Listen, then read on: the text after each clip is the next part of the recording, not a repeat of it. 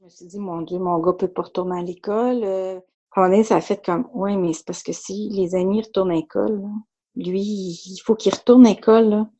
Il est en sixième année, c'est la fin de son primaire, faut qu'il boucle avec son primaire. Ce qui me fait le pas, qui me ferait peur là-dedans, c'est qu'il ramène la maladie à la maison et que là, il y ait le poids que moi je sois malade. Je trouve que c'est demander beaucoup à un petit, euh, un petit bonhomme comme ça. Là. Moi, j'ai perdu ma mère jeune.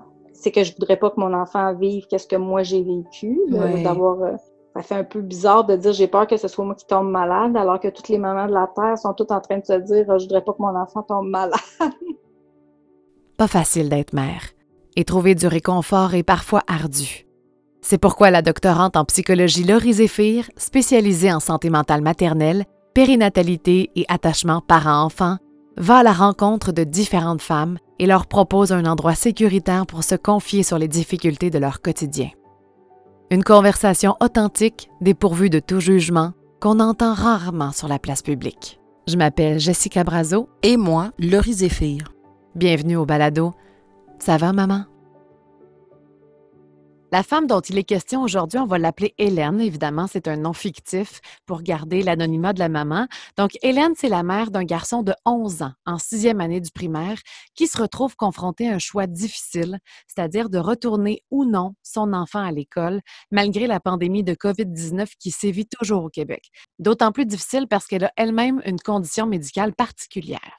Hélène a vraiment pu nous partager comment est-ce que la décision de retourner les enfants à l'école ou non, non seulement ça lui faisait vivre de l'anxiété, euh, parce qu'elle se connaît comme étant anxieuse depuis toujours, mais il y avait aussi le questionnement par rapport à la santé mentale de son fils, de se demander est-ce que c'est une bonne chose de lui faire manquer l'école, est-ce que c'est une bonne chose de retourner à l'école plutôt?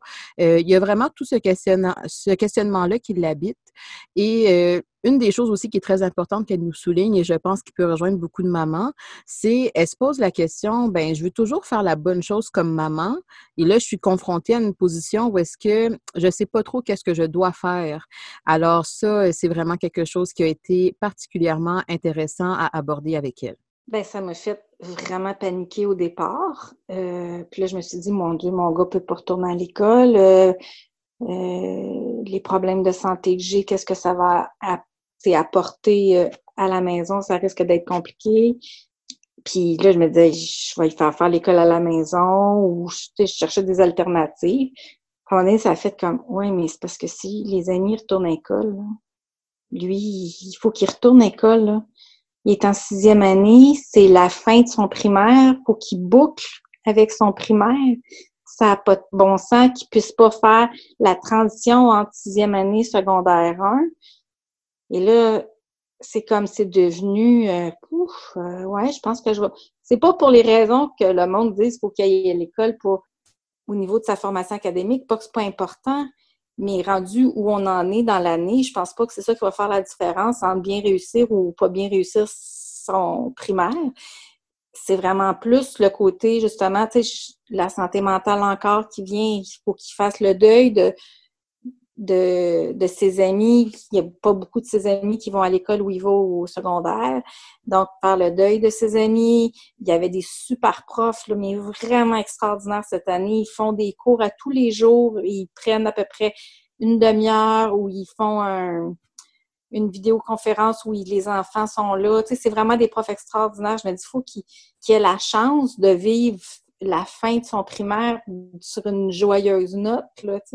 Déjà qu'il y avait un voyage de prévu toutes les sixième années ensemble, que c'est annulé à cause des circonstances, puis qui était très triste de ça. C'était vraiment, c'était triste la journée où ça, ça a été décidé.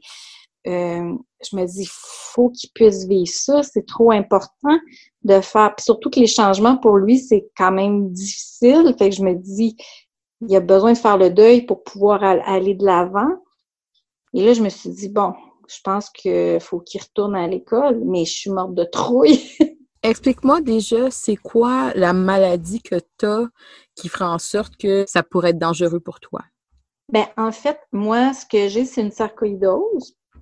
Mais c'est surtout que je prends des immunosuppresseurs présentement pour euh, contrôler la maladie. Parce que comme je suis immunosupprimée, euh, je suis plus fragile à attraper.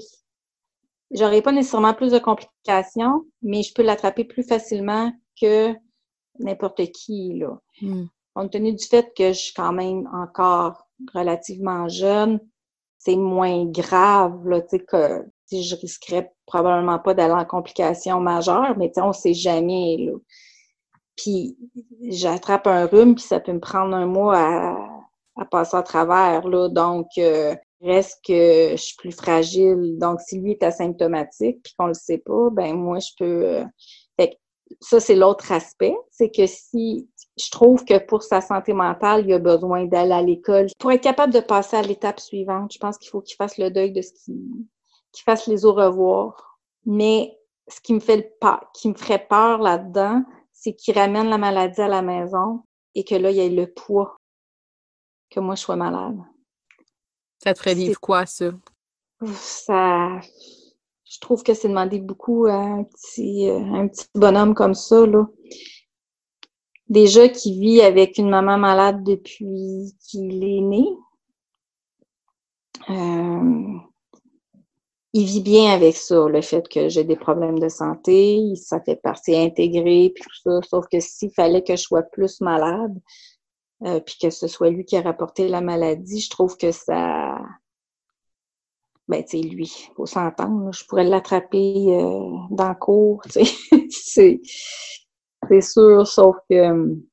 Fait que c'est ça, je me trouve un peu squeezée. Ce matin, c'était comme go, tu vas à l'école, il va aller à l'école, c'est clair, c'était comme assez bien tranché. Ben c'est sûr que ça me prend, ça prend le OK de mon conjoint. Puis pour lui, c'est plus dur de penser que je pourrais être malade. Ça, il y a beaucoup plus de difficultés à vivre avec cette possibilité-là que moi.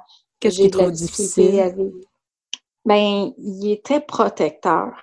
Il aime pas ça quand je vais pas bien. Il sait que quand je vais pas bien, la maison va pas bien.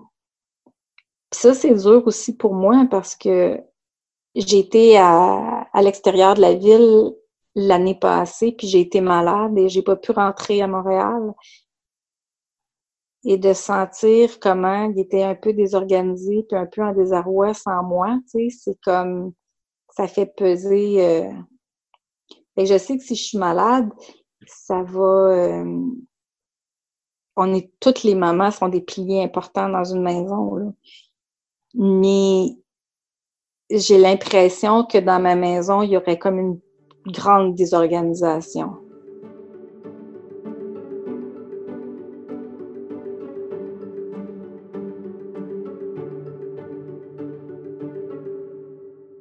Laurie, ce que je trouve intéressant dans le partage d'Hélène, c'est qu'elle n'a pas peur que son fils l'attrape, elle a peur de l'attraper. Tu sais, c'est une chose d'avoir peur nous-mêmes de l'attraper.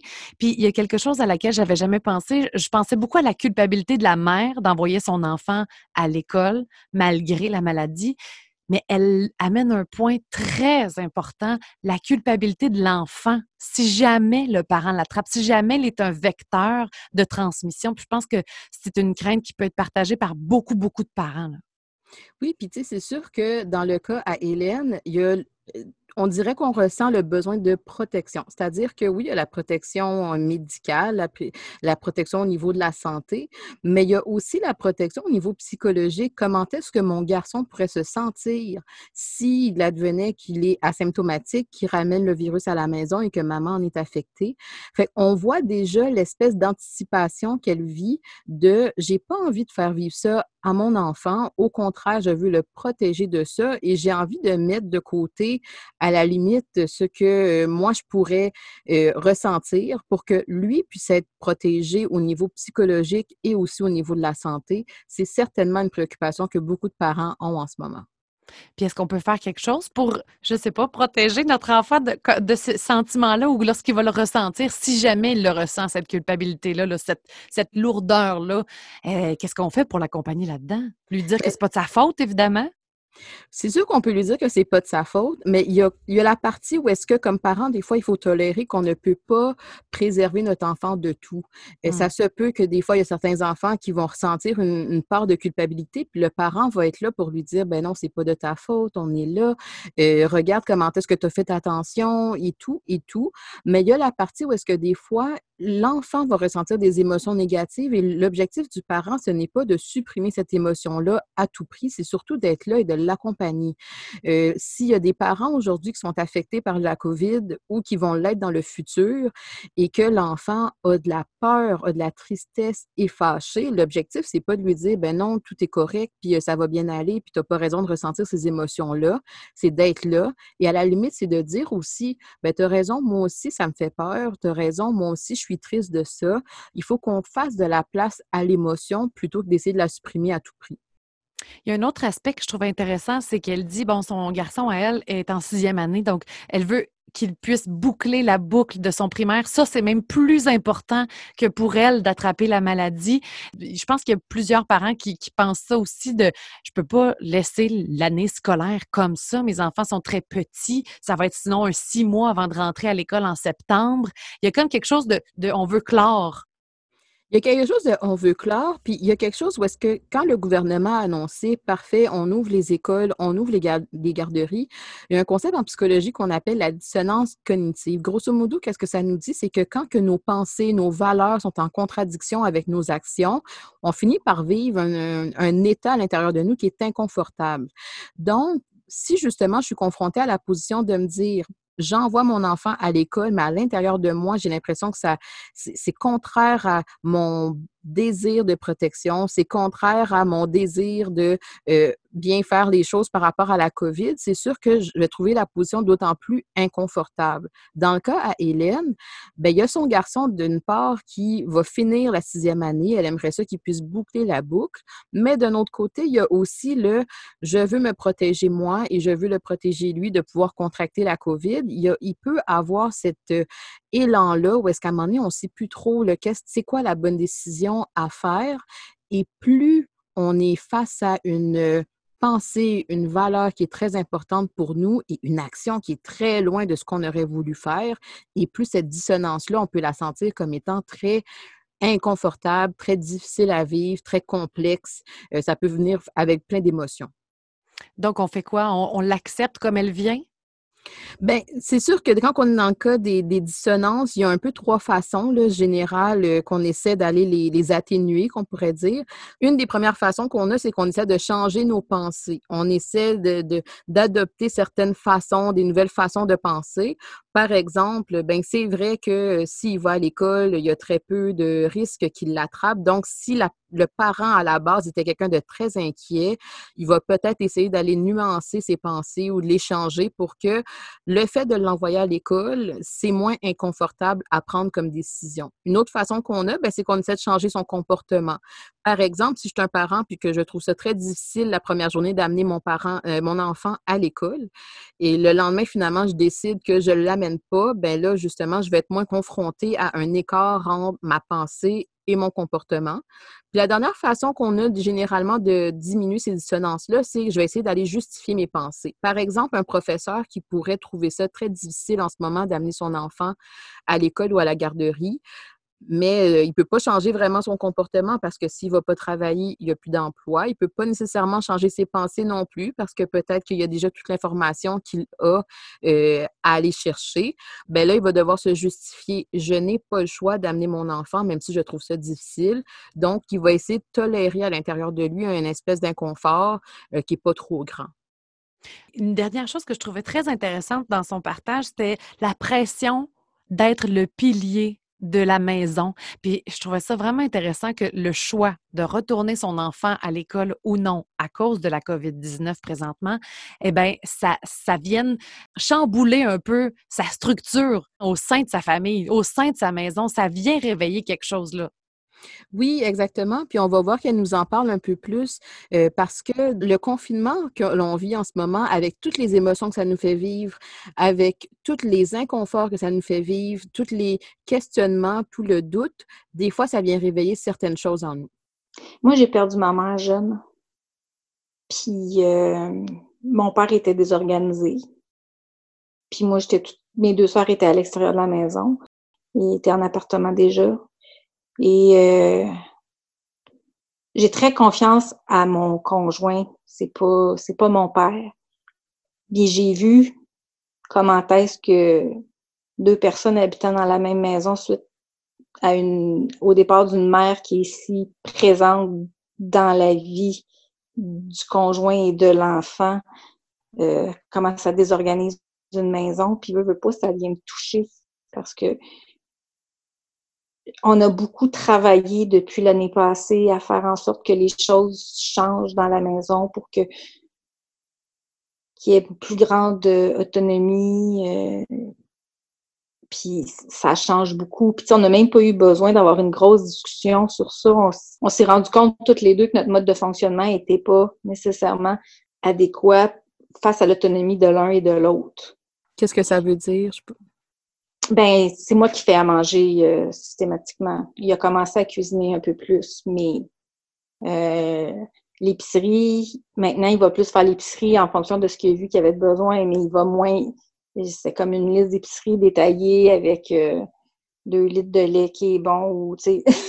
fait qu'il y avait, il y avait quand même un, un gros poids de responsabilité sur tes épaules à toi. Puis, dans le fond, c'est ce que tu m'as dit tantôt. Je suis le pilier de la maison. Puis, face à la possibilité qu'il pourrait m'arriver quelque chose, alors qu'on a travaillé très fort pendant une année à tout placer, c'est particulièrement épeurant de se dire que là, il y aurait la désorganisation dans la maison. Oui, oui, tout à fait. C'est ça, c'est qu'on a travaillé fort, mais tu sais, je sais pas, je sais pas à quel point on est rendu assez avancé pour, euh, pour être capable de faire face à, à ça si je suis euh, si je suis malade là. Puis, puis c'est ça, c'est que ça me ramène à des souvenirs euh, à des souvenirs de jeunesse. Puis c'est sûr que ça, ça me. Ça te fait vivre quoi? Je vis beaucoup de peur pour eux, en fait. Je voudrais pas qu'il m'arrive quelque chose puis qu'ils soient euh, laissés à eux-mêmes. Hmm. Ça me ramène à 15 ans. J'avais 15 ans quand ma mère euh, est tombée malade. Ben, en fait, j'avais 14 ans. Euh, j'ai fêté mon 15e anniversaire sur le lit d'hôpital de ma mère. Hmm. Fait que c'est sûr que ça ça peut pas faire autrement que de pas me toucher je suis pas inquiète sur le fait que mon gars pourrait attraper la maladie. Ça, ça m'inquiète pas. J'ai pas mon anxiété est pas là dans le fait qu'il aille à l'école. Euh, je suis pas, pas parce que je suis sans cœur, mais j'ai pas. C'est un enfant qui qui a jamais été vraiment malade, qui est pas malade beaucoup. Euh, fait que c'est pas une crainte que je connais. Puis les statistiques disent que généralement les jeunes enfants s'en sortent assez bien. Fait que ma peur, moi, est pas là c'est que je voudrais pas que mon enfant vive qu'est-ce que moi j'ai vécu, d'avoir. Euh, fait que c'est, ça fait un peu bizarre de dire j'ai peur que ce soit moi qui tombe malade, alors que toutes les mamans de la terre sont toutes en train de se dire je voudrais pas que mon enfant tombe malade. oui, mais je trouve que c'est quand même intéressant parce que c'est comme s'il y a une partie de toi en ce moment qui dit puis je pense en fait qu'il y a pour beaucoup de parents, il y a toute cette ambivalence-là, c'est j'ai peur, moi, de tomber malade parce que je voudrais pas que mon enfant vive ce que moi j'ai vécu parce que je sais que ça a été très difficile. En même temps, mon amour de mère m'amène à vouloir qu'il vive son année scolaire, qu'il puisse vivre son expérience au risque qu'il l'attrape. Tu sais, c'est quand même... Mm-hmm. Euh, oui, mais ça, je trouve que le gros débat, c'est la santé mentale euh, et la santé physique et l'apprentissage académique. C'est comme quand on était en confinement, moi, le gros dilemme que j'ai eu, c'est est-ce que je fais l'école à la maison ou si euh, je soigne sa santé mentale. Et par mon gars, c'est pas en passant par l'académique que je vais soigner sa santé mentale parce que je vais briser le lien que j'ai avec lui à essayer de faire faire des devoirs.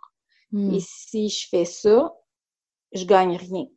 Fait hmm. qu'on a plutôt fait, on a joué au Scrabble, on, a fait de la lecture, on, on, on a fait des casse-têtes. Mon chum est en train de faire un casse-tête 3D de 890 morceaux avec lui.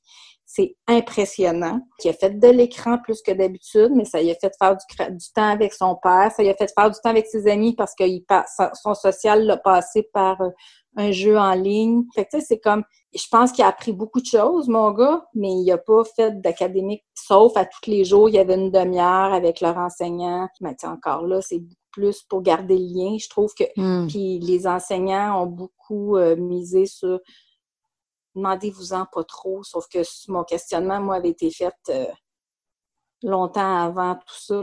Puis c'est ça, là, j'ai envie de le renvoyer à l'école, pas pour les notes, pas parce que je suis tannée de l'avoir à la maison, au contraire, ça se passe vraiment très, très bien, mais parce que je pense que pour son développement, c'est ça que c'est ça qu'il y a de besoin. Là. Euh, Mon chum, c'est beaucoup. On n'est pas rendu là encore. À Montréal, ça sera pas demain. Mon chum règle les affaires quand elles arrivent. Déjà d'en parler du retour à l'école, là j'ai dit si moi je, moi je trouve ça important qu'il retourne, ta ta ta, puis qu'est-ce que tu vas, comment tu vas te positionner? Et je sentais qu'il était pas encore rendu là. Mon chum, faut qu'il mûrisse avant d'être capable de, de parler. As-tu l'impression que pour lui, c'est difficile aussi de juste tolérer la pensée qu'il pourrait te perdre à cause que tu as déjà une condition médicale à la base? Oui. C'est pas facile pour lui, ça. Puis je sentais pas qu'il y avait tant d'ouverture. Ben, pas qu'il est fermé. Puis tu sais, comme il dit, quand j'ai parlé par rapport à l'école, il dit on a toujours pris nos décisions ensemble, ça changera pas. euh, ça changera pas cette fois-ci non plus. Tu sais, c'est comme on va prendre le temps d'en parler, puis on va voir qu'est-ce qui est mieux. Mais, euh, mais je sentais l'émotion. Il sera toujours là pour me protéger. Pour être sûr que je sois bien, que je sois que je sois le plus en santé possible. Il est très soucieux de mon bien-être. Hmm. Vraiment, je, je suis chanceuse, mais en même temps, des fois, il faudrait quasiment que ce soit moins. Oui, mais je trouve que, que c'est une belle façon que tu l'exposes. C'est que, tu sais, au fil de, de la conversation qu'on a eue ensemble, c'est comme si ton chum veut beaucoup te protéger. Toi, tu veux beaucoup protéger aussi ton garçon. Tu as parlé de la santé mentale de ton garçon, comment est-ce que pour toi c'est important.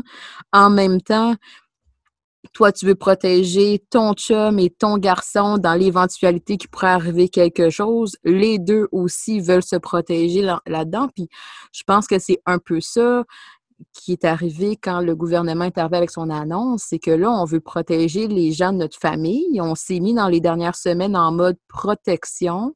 On veut se protéger contre la menace. Puis là, on est en train de nous dire que là, il faut s'exposer à la menace. Non seulement cette première idée-là est quand même assez angoissante, mais dans Mm. le cas de certains parents comme toi ou dans d'autres contextes aussi où est-ce que la décision est pas si évidente que ça parce que l'idée de protection est doublement importante. Oui. Oui, effectivement.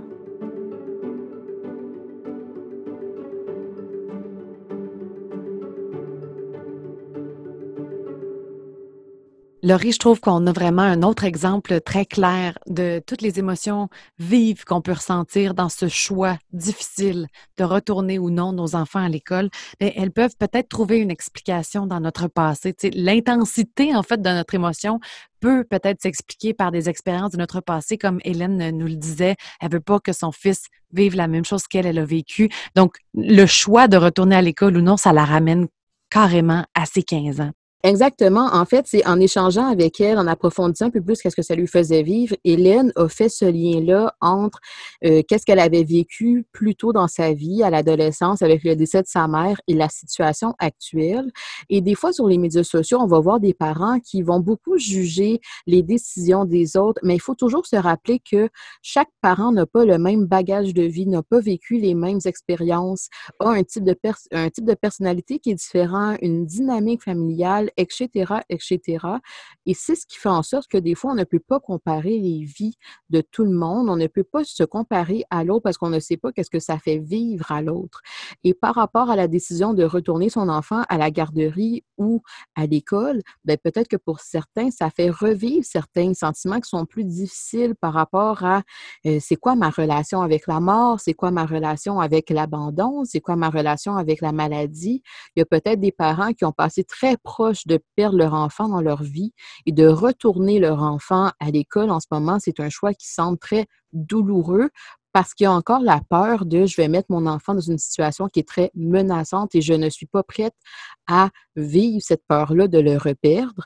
Euh, il y a d'autres parents pour qui, justement, ils n'ont pas ce vécu-là et pour eux, euh, les informations rationnelles qu'ils ont, l'expérience de vie, l'état de santé de leur enfant fait en sorte que pour eux, de les retourner à l'école ou à la garderie, ben, c'est vraiment pas un enjeu.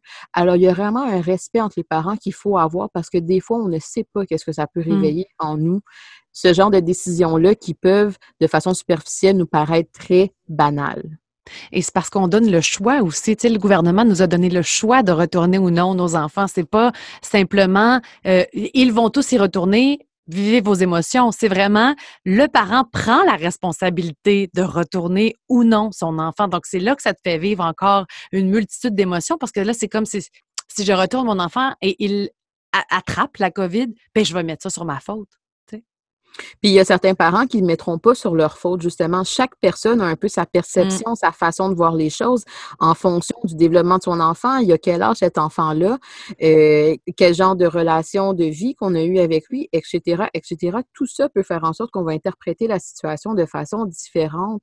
Et c'est pour ça que le gouvernement, en donnant cette liberté-là aux parents, leur permet de pouvoir aussi avoir un regard sur leur situation le plus possible. C'est sûr qu'il y en a qui n'ont pas ce choix-là et ça peut être particulièrement difficile pour eux d'être forcés de retourner travailler.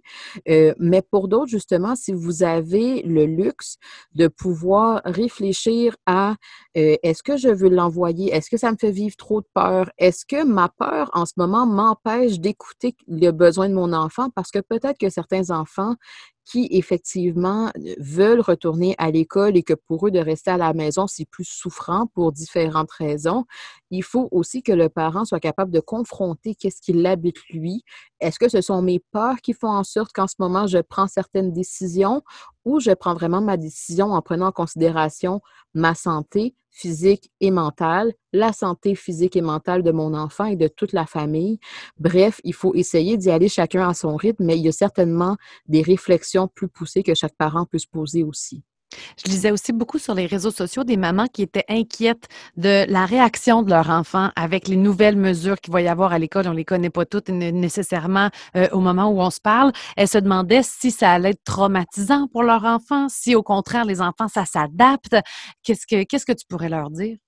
Bien, chaque enfant est définitivement différent. Ça dépend de l'histoire de chacun. Il y a des enfants, par exemple, qui ont été, euh, euh, qui, ont, vécu des vies un peu plus difficiles. Il y en a qui ont immigré au Québec. Euh, donc, ils ont différents parcours de vie. L'objectif ici, c'est de se rappeler que les enfants sont quand même résilients. Pour eux, en ce moment, la gravité de la COVID, peut-être qu'ils la comprennent pas comme les parents peuvent la voir et il faut respecter ça. Il faut respecter aussi leur regard d'enfant. Donc, oui, les enfants sont résilients à la base. Ils sont capables de s'adapter, de s'ajuster. Et si l'école, la garderie prend euh, des mesures pour que le contexte soit le plus routinier, on pourrait dire possible, euh, c'est sûr que ça va aider les enfants à être capables de mieux naviguer dans ce nouvel environnement-là. Cela dit, il faut se rappeler que c'est une pandémie. Donc, pour la majorité des gens, on n'a pas nécessairement de référent à savoir comment est-ce que ça va se passer les choses, il va falloir que chaque parent soit très alerte et sensible à comment est-ce que l'enfant va le vivre.